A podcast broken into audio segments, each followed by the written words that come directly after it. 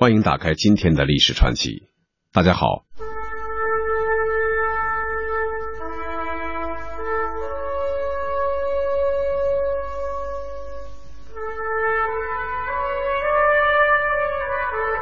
开国上将许世友在近六十年的戎马生涯中，忠于党，忠于人民，英勇善战，出生入死，把毕生的精力贡献给了无产阶级革命事业。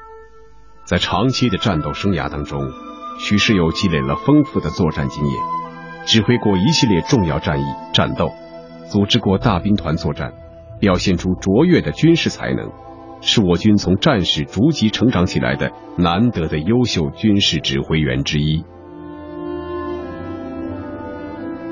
今天的历史传奇，首先为您讲述一代名将许世友。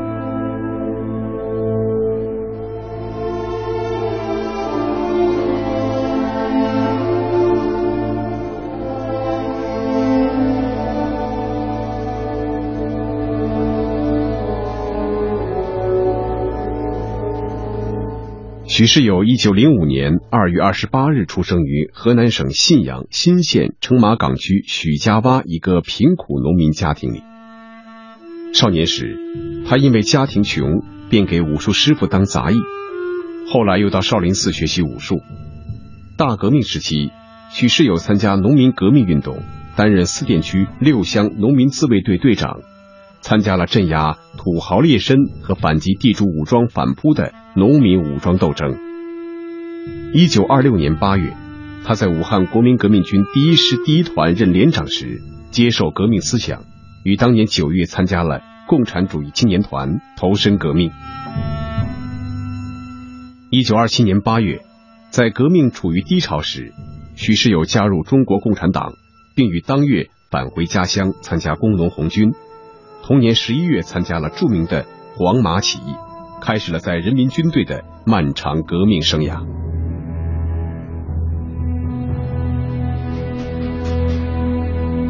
一九二八年，中国工农红军第十一军成立后，许世友历任班长、排长、营长，红四方面军第四军第十二师三十四团团长。一九三二年，率部随红四方面军转战川陕，投入创建。川陕革命根据地的斗争。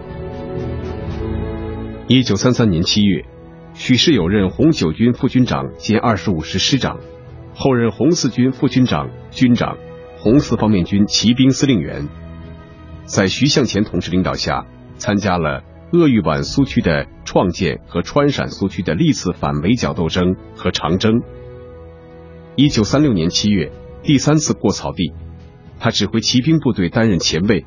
沿途进行了频繁的战斗，为红四方面军渡过艰险、北上甘南创造了有利条件。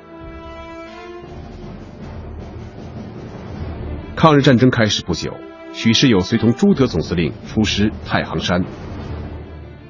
一九三九年二月上旬，他和旅长陈赓在威县以南襄城固地区，以预伏的方式诱歼日军一个加强步兵中队，毙敌大队长以下二百余人。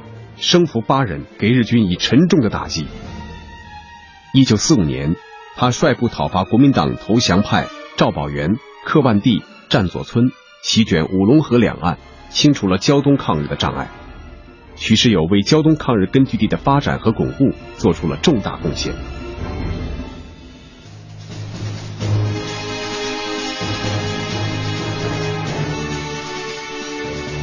在反围剿斗争中。许世友当上了敢死队队长。从那以后，他在红军中由班长直到师长期间，在一次次的战斗中，曾当过十一次敢死队长。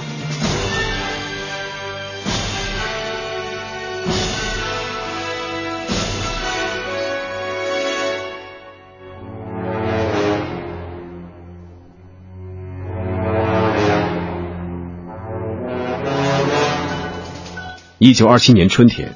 国民党反动派背叛了革命，四一二大屠杀开始了。逃跑到湖北麻城福田河、新集和光山县城的地主豪绅蠢蠢欲动。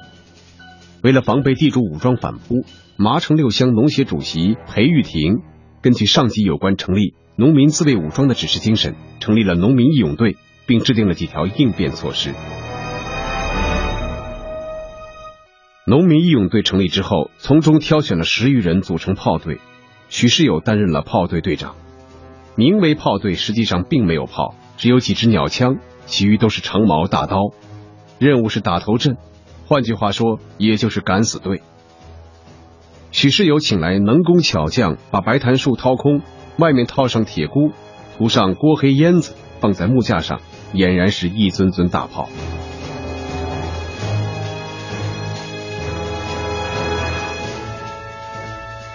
六月间，麦子刚刚下场，许世友正带着队友练武，突然东山祖师殿接连响起了三声令炮，队员们立即向山势险峻的祖师殿奔去。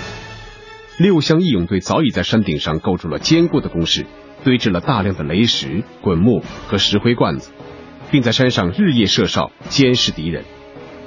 这一天，福田和地主武装来犯，三声炮响是紧急报警信号。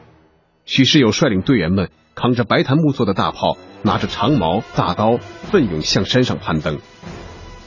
当他们刚爬上山顶时，山那边的敌人也已经接近山头。许世友命令队员架起木炮，装上铁砂火药，对准敌人，轰轰连响两下，把敌人轰倒一片。敌人被这突如其来的轰击吓懵了，连滚带爬的退到了半山腰。匪徒们有八百多人，当他们发现山上只有几十人，便重新纠集起来，向炮队发起新的进攻。在这危急关头，裴玉婷带着一千多义勇队员赶到了。阵地上顿时沸腾起来，反击的时机到了。只见许世友把褂子一甩，赤膊上阵，举起大刀，大声喊道：“不怕死的，跟我来！”话音刚落，二三十名炮队队员全都甩掉上衣，挥刀挺枪，冲入敌群。一千多名义勇队员也跟着冲了上去。经过一阵厮杀，八百多敌人死伤过半，连滚带爬的逃回了福田河。祖师殿一战打出了炮队的威风，福田河、光山、新集一带的地主民团，只要一提起六乡炮队，就谈虎色变。从那以后，福田河的地主民团和红枪会匪再也不敢向六乡进犯了。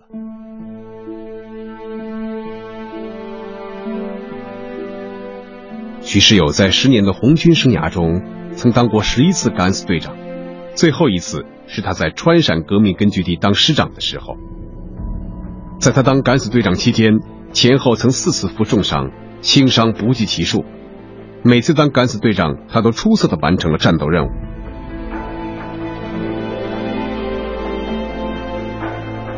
在新集西北方向，有一座蜿蜒曲折的山岭，山岭两侧多为悬崖峭壁，山顶平坦开阔。地主武装相继在山上建立了遥相呼应的十八个山寨，人称九里十八寨。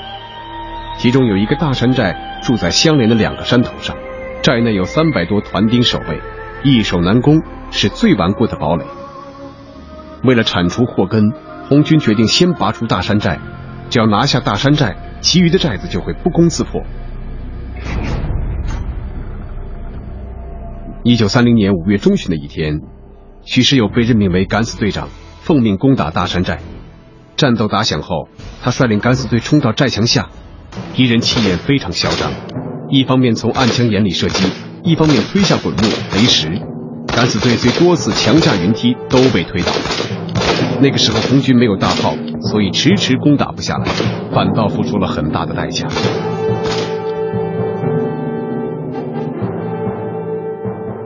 许世友看到这种情况，急得直冒火星。他让人抬来一个方桌，在上面蒙了几床浸透了水的棉被，做成一个土盾牌。他一手持土盾牌，一手提着鬼头刀，踏着长梯，凭着练就的武功，蹭蹭蹭几步跨上寨墙。守寨的一个团丁还没有反应过来，他挥舞鬼头刀已经砍下了那个团丁的脑袋。趁敌阵一片混乱，红军冲进了寨门，杀得团丁人仰马翻。有一个教师爷提着大刀想翻墙逃跑，徐世友大喝一声：“哪里逃！”那家伙回头一看，有人追赶，便拉起架势，舞刀来迎。许世友一个急转身，就如猛虎扑食一般，高扬大刀，照着那个教师爷的天灵盖劈来。那教师爷忙使出一招力托千斤，想架着许世友劈下的大刀。谁料许世友将大刀一抽，一个倒转身将脊背对着那教师爷，顺势将刀尖朝他的前胸刺去。那教师爷还没来得及调过式子挡架，只听扑哧一声，就像狗一样瘫倒在寨墙根边。许世友抽出刀，正欲转身追击时，突然不知从哪个旮旯响了一声土枪，打中了他的头部。幸亏那是从一支鸟枪里打出来的，弹片是几颗铁钉，因距离远，铁钉没有扎进头盖骨，只钉在头皮上。他将露在外面的铁钉拔了出来，因为流血过多，便昏了过去。红军部队在打扫战场的时候把他抬回来，以为他牺牲了，大家都失声痛哭。这时昏迷中的许世友被哭声清醒过来，他望望周围的人，不解地问：“你们哭什么？”队员们擦擦眼泪，告诉他：“都哭你阵亡了。”许世友笑笑说：“咦，我咋会阵亡呢？我觉得刚才好像睡了一个好觉。”许世友襟怀坦白，光明磊落，他处事果断，雷厉风行。他在病重期间仍对党的事业和军队建设极为关注，表现出一个老共产党员对党的赤诚之心。共和国的开国元勋许世友，一九八五年十月病逝于南京。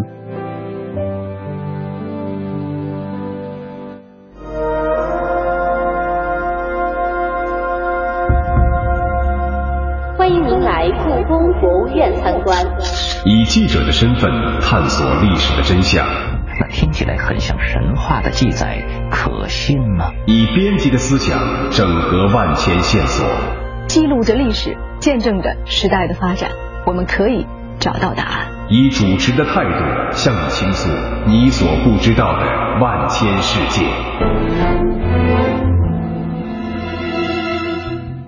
欢迎您和我们一同感受真相大白的震惊和快意。关注历史传奇，知晓历史背后的故事。历史传奇，历史传奇。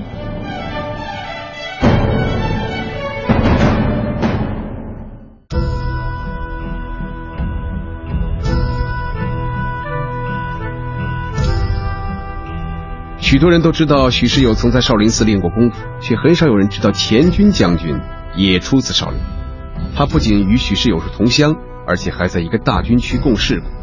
他身怀朱砂掌绝技，离职后总结出朱砂掌功法，丰富了我国的武术宝库。他画艺精湛，八十岁高龄仍能够笔走如神，众人竞相珍藏。历史传奇接下来为您讲述不当和尚当将军的钱军中将。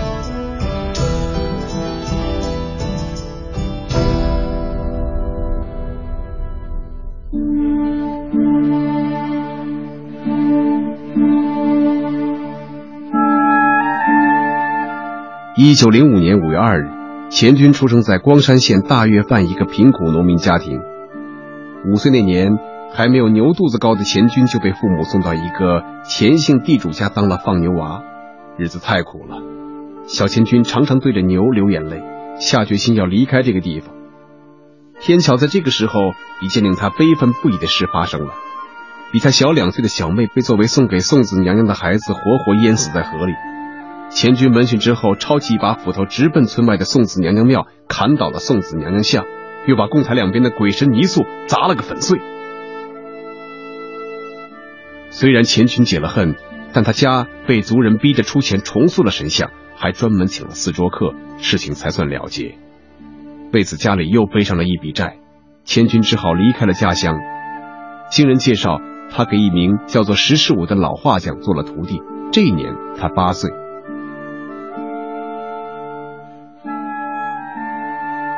一天，他无意间听邻居老人谈起登封嵩山有个少林寺，里面都是有能耐的和尚，飞檐走壁，刀枪不入，无所不能。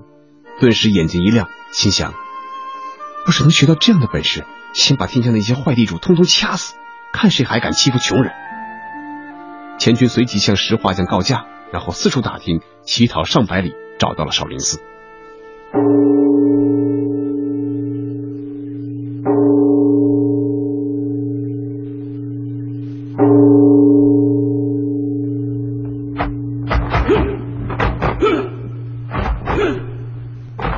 于钱军不信佛，不肯当和尚，便在寺中当起了杂役。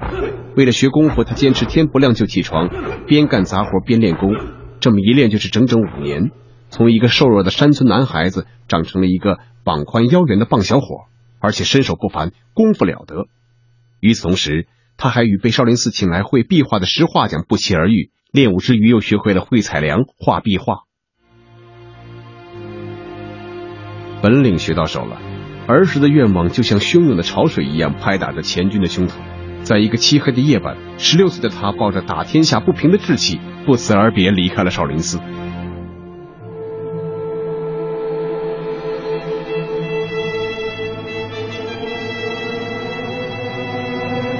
一九二六年，在董必武的亲自介绍下，钱军在鲜红的党旗面前庄严宣誓，成了一名中共党员，正式投身革命的滚滚洪流。不久，组织上就安排他从武汉回光山组织农民武装暴动。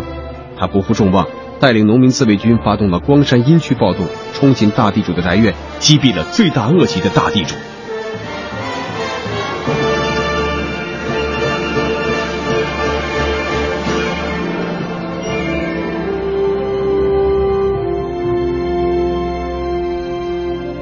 一九二九年秋，钱军和他领导的游击队被编入。红四方面军第十一军三十一师，他被任命为鄂豫皖特区手枪队队长。上任没几个月，他就带着手枪队缴获了我军历史上的第一架飞机。一九三零年四月十六日早上，钱军正和手枪队队员在驻地陈家坪吃早饭，突然外面传来了轰隆隆的马达声和群众的呼喊声，他立即提起手枪冲了出去。顺着群众指引的方向，他发现一架银灰色战斗机正在摇摇晃晃地向下降落，终于落在了一块放牛的草滩上。钱军看见一个人从驾驶舱里钻出来，慌慌张张地向东猛跑，便大喊一声：“快追，要活的！”飞行员自知难逃，便停下来举起了双手。钱军知道这是一件难得的战利品，便急忙向群众说明保护飞机的道理，同时让人把飞机伪装起来，并派专人看护。之后，他来到一间小草房，对飞行员进行了审问，得知这架飞机是在执行通信任务时，由于大雾迷失方向、油耗耗尽而迫降的。红军没有飞机，更没有飞行员，钱军非常希望把这个名叫龙文光的国民党飞行员感化过来，就一面向上级报告，一面向他宣传党的政策，并安排午饭款待他。红军缴获飞机的消息很快就传到了敌人那儿。四月十九日，国民党当局指示反动民团兵分三路向陈家坪冲来，企图炸毁飞机。钱军闻讯之后，立即带领手枪队和农民武装，成功的打退了敌人的进攻，保住了飞机。根据徐向前的指示，钱军带人把飞机拆卸开，以蚂蚁搬家的方式把它运到了鄂豫皖特委所在地新集。这架飞机经重新组装之后，被命名为“列宁号”。曾多次参战，为红军夺取胜利发挥了重要作用，至今还陈列在中国航空博物馆。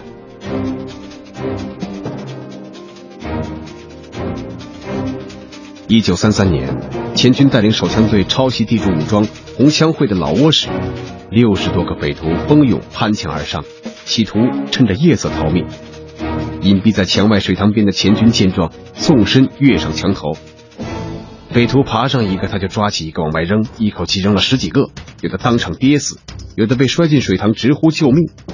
不到一个小时就圆满完成了战斗任务。一九三八年八月，时任山东纵队第四支队二团团长的钱军，在藤县保卫省委机关的战斗中，为了夺回被敌人抢走的两部电台，他率领一个连冒死冲进敌军阵地，高举大刀，左砍右劈，杀得敌人一个个土崩似的倒下。两部电台终于又回到我军手中。一九三九年十月，钱军带人在林区武警取得了歼灭来犯的五十余名日军和击毙伪军一百二十多人的重大胜利，被《大众日报》誉为山东抗战两年来的最模范的胜利战斗。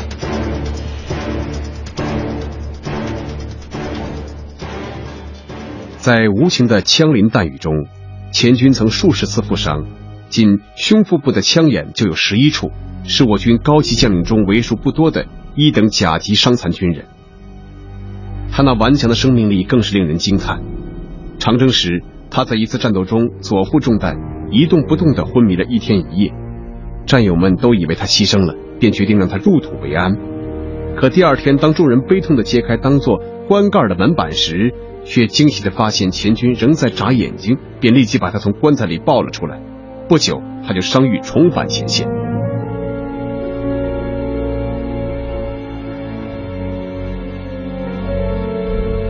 战场上，钱军以勇而享誉；工作上，他以严而著称；生活上，他更是以朴而闻名。一九九零年四月十三日，钱军因心肾疾病在南京逝世，享年八十五岁。